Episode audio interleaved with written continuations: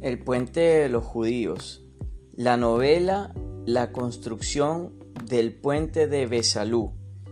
Una historia dinámica repleta de datos rigurosamente históricos. Combina historia con aventura, por lo que forma e entretiene. El puente de los judíos.